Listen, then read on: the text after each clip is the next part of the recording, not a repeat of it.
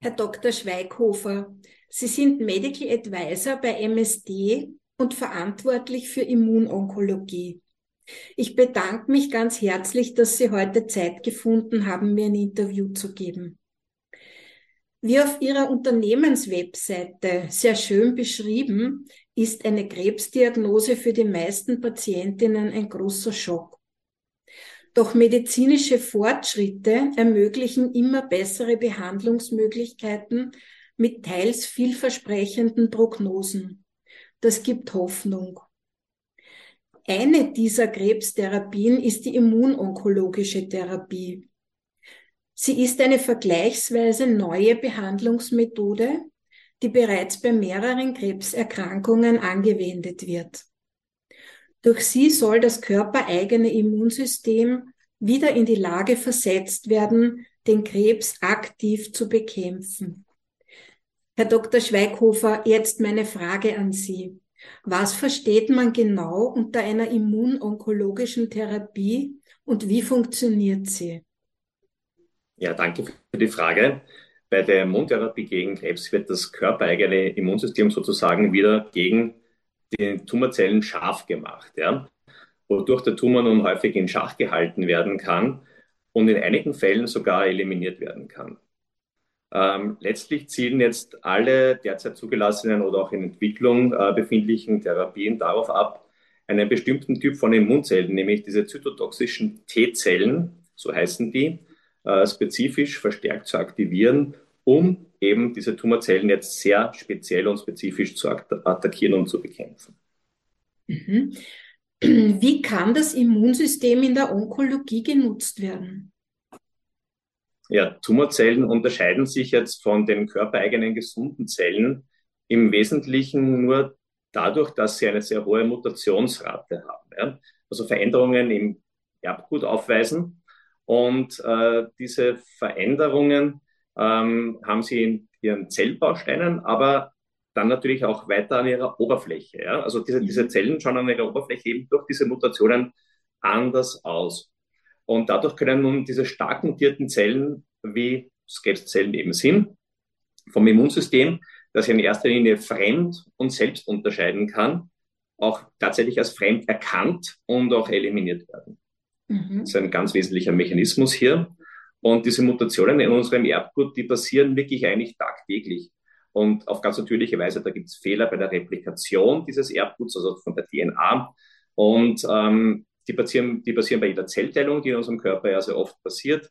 Aber äußerliche Einflüsse, jetzt wie zum Beispiel Zigarettenrauch oder UV-Strahlung, führen jetzt zu einer Häufung von diesen Mutationen und dadurch zu einer viel höheren Wahrscheinlichkeit im Laufe des Lebens auch wirklich an Krebs zu erkranken. Ähm, in ganz frühen Phasen und von dieser Krebsentstehung, wenn die ersten Mutationen hier passieren, ist das Immunsystem auch zumeist wirklich noch in der Lage, äh, die mutierten Zellen ganz gut zu entfernen oder eben diese mutierten Zellen zu eliminieren und so ein bisschen das Ganze in, in Schach zu halten. Ja. Um sich jetzt im Körper ausbreiten zu können, müssen die Krebszellen also wirklich lernen, ähm, sich von den, vor den Immunzellen äh, zu verstecken. Mhm. Äh, das passiert eben dadurch, dass sie auf ihrer Oberfläche so Strukturen, das nennt man, da gibt es so ein Molekül, das heißt BTL1, das ist da eben besonders im Fokus, und die entwickeln diese Strukturen, das ist so ähnlich wie ein Tarnmantel dann äh, über diesen Tumorzellen und dadurch kann das Immunsystem diese Tumorzellen nicht mehr erfolgreich mhm. ähm, erkennen und bekämpfen und eliminieren. Das funktioniert dann eben nicht mehr so gut. Ja? Und diese, diese heute zugelassenen Immuntherapien in der Onkologie zielen eben zum Beispiel nun genau auf diese Strukturen ab. Und das ermöglicht es nun dem Immunsystem, diese getarnten äh, Tumorzellen auch wieder erfolgreich zu erkennen und zu bekämpfen. Mhm. Das ist eine tolle Methode. Äh, was sind denn die wichtigsten Ansätze in der Immunonkologie? Ja, die Immunonkologie gibt es schon relativ lang, ähm, in bestimmten früheren Phasen auch, und da gibt es halt unterschiedliche Ansätze, wie man jetzt das Immunsystem so umprogrammieren kann, dass es die Krebszellen wieder erkennt. In den ganz frühen Therapien wurde das eben mit Hilfe von so immunveränderten Botenstoffen, so Signalstoffen, sogenannte Zytokine, äh, versucht, das Immunsystem wieder stärker gegen die Krebszellen zu richten. Das waren diese ersten Medikamente, die es zum Beispiel beim Melanom hier gab. Und dann hat man auch das, Therapie, das Therapiekonzept der onkolytischen Viren irgendwann aufgebracht, äh, das auf der Hypothese basiert, dass äh, diese Viren gezielt Tumorzellen infizieren und das ähm, bringt dann eine, eine infizierte Zelle, wird für das Immunsystem wieder viel besser äh, erkennbar und damit eine spezifische Immunantwort eben auch wieder gegen diese, diese Tumorzellen ähm, kann so erreicht werden. Ja. Mhm. Dann gibt es diese CAR-T-Cell-Therapie, die wird bei einigen Blutkrebsarten angewandt. Da werden dem Patienten eben diese, diese Immunzellen, diese, diese T-Zellen aus dem Blut entnommen, außerhalb des Körpers vermehrt und dann gentechnisch so umprogrammiert, dass sie eben diese bestimmten Oberflächenstrukturen der Tumorzellen wieder besser erkennen können. Und dann werden sie, nachdem sie das also außerhalb des Körpers so passiert ist, wieder in den Körper zurück eingebracht. Mhm. Aber am häufigsten eingesetzt heutzutage werden eben diese sogenannten Checkpoint-Inhibitoren, mhm. die ich, wo ich das Konzept vorher schon so ein bisschen erklärt habe, die sich so als therapeutische Antikörper äh, gegen spezielle Oberflächenstrukturen auf Immunzellen oder Tumorzellen ähm, eben äh, richten und so gezielt diese dämpfenden Mechanismen, die der Tumor dann irgendwann eben lernt, diesen dämpfenden Mechanismen entgegenwirken können, um dem Immunsystem zu entkommen letztlich dann. Ja. Mhm. Und diese Therapien alleine oder auch in Kombination mit Chemotherapie und anderen Medikamenten sind heute eben bei vielen Tumorarten bereits Therapiestandard, muss man auch dazu sagen. Mhm. Ein spannendes Therapiekonzept für, äh, für künftige ähm, Therapien, äh, vor allem eben für in, in, in Kombinationen auch, sind Impfungen, die darauf abzielen, also das sind so mRNA-Impfungen, mhm. die darauf abzielen, das Immunsystem jetzt noch direkt dagegen bestimmte individuelle Oberflächenstrukturen von Krebszellen zu dirigieren. Das kann auch wirklich ganz spezifisch für, für einzelne Tumoren dann angepasst werden und hier sind die ersten Versuche schon sehr, sehr vielversprechend. Mhm. Wird, glaube ich, eine, eine ganz spannende Geschichte. Da hoffen wir wirklich drauf. Herr Doktor, eine Verständnisfrage. Wenn dich dieser Mechanismus auf Tumorzellen, also wenn das funktioniert. Äh, warum funktioniert es noch nicht bei allen Krebsarten? Das wäre meine erste Frage. Und meine zweite ja. Frage wäre, wenn es die Krebszellen beim Primatumor eliminieren kann, kann es natürlich, oder eine Frage, kann es dann auch Metastasen eliminieren? Absolut, das funktioniert eben gerade im metastasierten Setting auch sehr gut. Also Metastasen ähm, stammen ja vom Primärtumor, sind manchmal ein bisschen anders, aber im Wesentlichen äh, muss man schon sagen, werden die ganz genauso gut eben erkannt und die Immuntherapie funktioniert eben gerade im metastasierten Setting auch wirklich sehr gut. Mhm. Ähm, zu Ihrer ersten Frage, die war äh, jetzt über können Sie mich noch mal Ja, gerne. Ob es bei allen, ja. ob, äh, es funktioniert ja bei ja, ob, diesen ob, Krebsarten. Warum äh, noch so, nicht bei allen? Es funktioniert deshalb nicht bei allen, weil äh, die Tumoren unterschiedlich ähm, ausschauen manchmal. Ja? Sie, haben, Sie haben jetzt äh, bei einem Lungenkarzinom oder bei einem Melanom, da gibt es eine sehr, sehr hohe Mutationsrate. Dadurch gibt es eben sehr viele äh, Oberflächenstrukturen, die sich jetzt dann vom normalen Selbst unterscheiden. Also so mutierte Oberflächenstrukturen, wo das Immunsystem den Tumor dann wieder eben sehr gut erkennen kann. Ja. Äh, bei, bei anderen Tumoren, die jetzt vielleicht nicht so stark mutieren, sind weniger Angriffspunkte für das Immunsystem vorhanden und da funktioniert das eben nicht so gut. Da muss man vielleicht, ja, also es gibt eben Konzepte, wie man mit, mit ähm, Kombinationen versucht, vielleicht auch diese Tumoren besser zu erreichen. Aber man wird sehen, wie weit das mhm. überhaupt möglich sein wird und durch Immuntherapie. Ja. Mhm. Okay, danke. Äh, Herr Doktor, was sind immunvermittelnde Nebenwirkungen und wie äußern sich diese? Ja, ähm, Ziel einer jeden Immuntherapie ist es eben jetzt, ein durch Tumorzellen sozusagen ausgetrickstes Immunsystem wieder stärker gegen die Tumorzellen zu aktivieren. Und diese verstärkte Aktivierung kann jetzt im Fall von sogenannten immunvermittelten Nebenwirkungen äh, auch bewirken, dass jetzt nicht nur Tumorzellen, sondern auch körpereigene gesunde Zellen fälschlicherweise vom Immunsystem attackiert mhm. werden. Und diese Nebenwirkungen, so Autoimmunerkrankungen eben sind das letztlich hervorgerufen durch die Immuntherapie, können auch wirklich alle Organe des Körpers betreffen. Mhm. Ähm, sind aber eben bei rechtzeitig eingeleiteter Behandlung zumeist sehr gut in den Griff zu bekommen. Und auch dieses Auftreten von immunvermittelten Nebenwirkungen signalisiert sehr oft einen sehr, sehr guten Therapieerfolg. Und selbst wenn die Immuntherapie, also das heißt, dass, es, dass das Immunsystem eben sehr stark aktiviert wurde, damit sich sehr stark gegen den Tumor, aber eben möglicherweise auch gegen körpereigene Strukturen richten kann. Ja?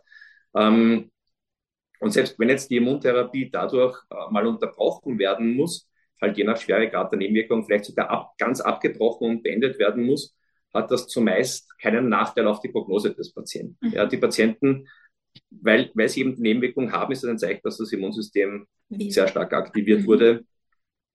Und unbehandelt oder nicht richtig erkannt, aber stellen diese Nebenwirkungen äh, ein ganz klares Risiko für den Patienten dar. Das, heißt, das ist ganz, ganz wichtig, das schnell zu erkennen und schnell zu behandeln und richtig zu behandeln.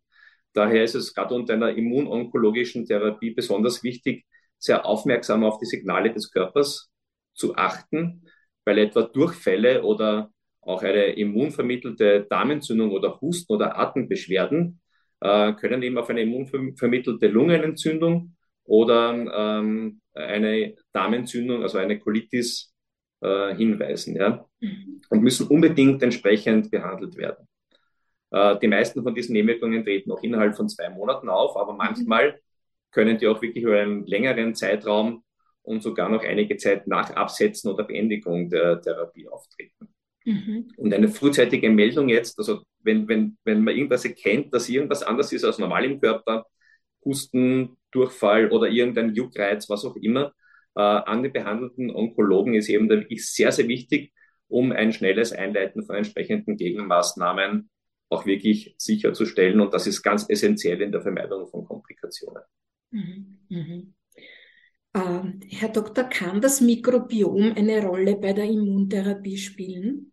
Ja, das Mikrobiom ist immer so ein, so ein wirklich wesentliches Thema auch. Es wird viel, viel geforscht dran, weil er gerade zwischen Darm und Immunsystem äh, einer sehr, der Darm hat eine riesengroße Oberfläche ja, und da findet äh, ein regelmäßiger Austausch statt, weil wir haben natürlich jetzt in unserem Körper Krankheitserreger auch immer wieder durch die Nahrung aufgenommen etc. Die müssen eliminiert werden. Andererseits haben wir nützliche Bakterien, die uns bei der Verdauung helfen, die, die mit uns gemeinsam leben und die müssen toleriert werden. Ja. Und jetzt diese Gesamtheit der Bakterien im Darm wird eben als, als Mikrobiom bezeichnet.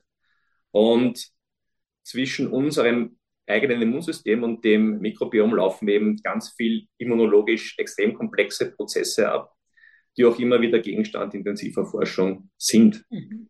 Und hier mehren sich die Hinweise, dass ein möglichst gesundes und vor allem auch diverses, also möglichst viel unterschiedliche Bakterien ähm, den Erfolg einer Immuntherapie auch zumindest teilweise positiv beeinflussen kann und umgekehrt vielleicht ein bisschen negativ beeinflussen kann.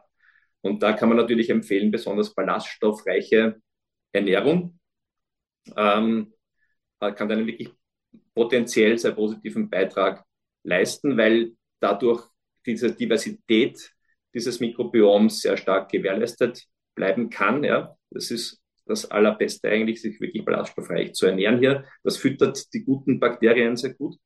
Äh, während auf der anderen Seite die Gabe von Antibiotikern ähm, üblicherweise so zu einer Reduktion des Mikrobioms führt, mhm. zumindest vor einer Immuntherapie sehr gut abgewogen werden sollte. Es gibt da so ein paar, die Datenlage ist nicht ganz klar und nicht so ganz hundertprozentig stabil vielleicht, aber es gibt so ein paar Daten, die sagen, dass vor einer Immuntherapie Antibiotika nicht so gut sind. Während einer Immuntherapie scheint es weniger zu machen. Und natürlich, wenn die Antibiotika angezeigt sind, weil, weil ein großes Problem im Körper da ist und, sie, und der Arzt sie verschreibt, muss man sie natürlich schon nehmen. Aber im Prinzip wäre es eben besser, das nicht zu machen, um das Mikrobiom möglichst divers zu lassen und das Immunsystem dadurch sehr gesund zu lassen.